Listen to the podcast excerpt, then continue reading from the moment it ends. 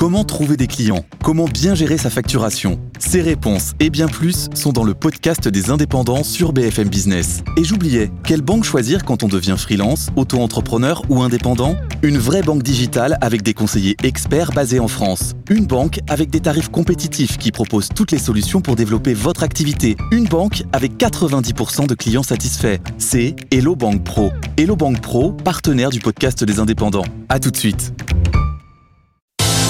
Les pionniers chez Fred Mazzella. Fred vous répond. Les pionniers, on continue avec euh, vos questions. Chaque semaine, vous pouvez euh, me transmettre vos questions sur votre activité, votre business, vos relations avec vos clients, vos associés, euh, le financement de votre aventure entrepreneuriale. Je suis là pour y répondre. Et pour poser vos questions, justement, pour poser toutes vos questions à, Fred, c'est très simple. Rendez-vous sur le site des pionniers, sur BFM Business, la page des pionniers. Vous avez aussi l'adresse mail, lespionniers.bfmbusiness.fr ou encore le QR code qui s'affiche sur votre écran. Fred, on commence avec la première question, celle d'Alban. Comment faire face aux critiques sur son projet? Alors la première chose, c'est de se mettre dans une position quand même initialement euh, d'écoute, euh, d'accueil de la critique, euh, pour bien comprendre déjà de quoi il s'agit, pour ne pas rentrer dans l'émotionnel ou dans le combat d'arguments immédiat, et, et, donc vraiment déjà bien comprendre quelle est la problématique. Et généralement, quand quelqu'un exprime euh, euh, une, critique ou, des choses à améliorer, il faut un petit peu de temps pour comprendre exactement le contexte. et donc, il faut beaucoup de mots. Donc, il faut écouter. Ensuite, une fois qu'on a écouté, bah, déjà, on comprend mieux. Et donc, on va pouvoir répondre avec un peu plus d'objectivité aussi et, traduire la, critique pour comprendre ce qui bloque, mm. ce qui ce qui peut être changé, ce qui peut pas l'être.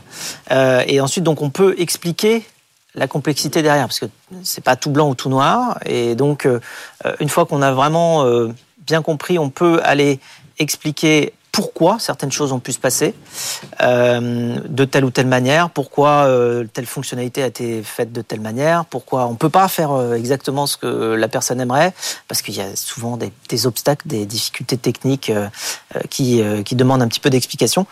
et puis ensuite, évidemment, on peut même pousser l'exercice en allant plus loin. Une fois qu'on a expliqué toutes les complexités auxquelles on doit faire face, demander à la personne qui maintenant a cette connaissance-là qu'elle n'avait pas forcément au début, de comprendre pourquoi euh, on fait de telle manière ou pourquoi telle chose se passe comme ci ou comme ça, et eh bien de lui dire bah, comment tu ferais toi?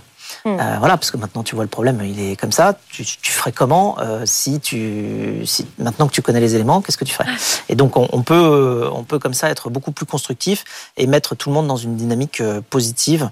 on peut même aller plus loin en, disant qu'on peut se, se, se, critiquer soi-même aussi pour savoir ce que, ce que la personne vraiment aurait, aurait voulu dire pour en allant plus loin pour avoir encore plus de, euh, d'explications sur le contexte. Hmm. Alors on enchaîne avec la question de euh, Terence. Quelle relation le CEO doit-il avoir au produit? Alors il doit déjà avoir une relation de connaissance parfaite, il doit le connaître par cœur. Euh, sans forcément rentrer dans un émotionnel euh, fort, hein, mais en tout cas, il doit, il doit connaître son, son produit par cœur. Pourquoi? Parce qu'il doit le présenter à peu près tout le monde et euh, dans n'importe quelle situation, dans n'importe quel euh, format, qui peuvent être parfois en 10 secondes, parfois en une minute, parfois en 10 minutes, parfois en 3 heures, euh, et, et, face à tout le monde, des investisseurs, des clients, des partenaires, des candidats en recrutement, des employés, des médias. Enfin bon, il faut savoir parler de son produit partout, donc il faut le connaître par cœur.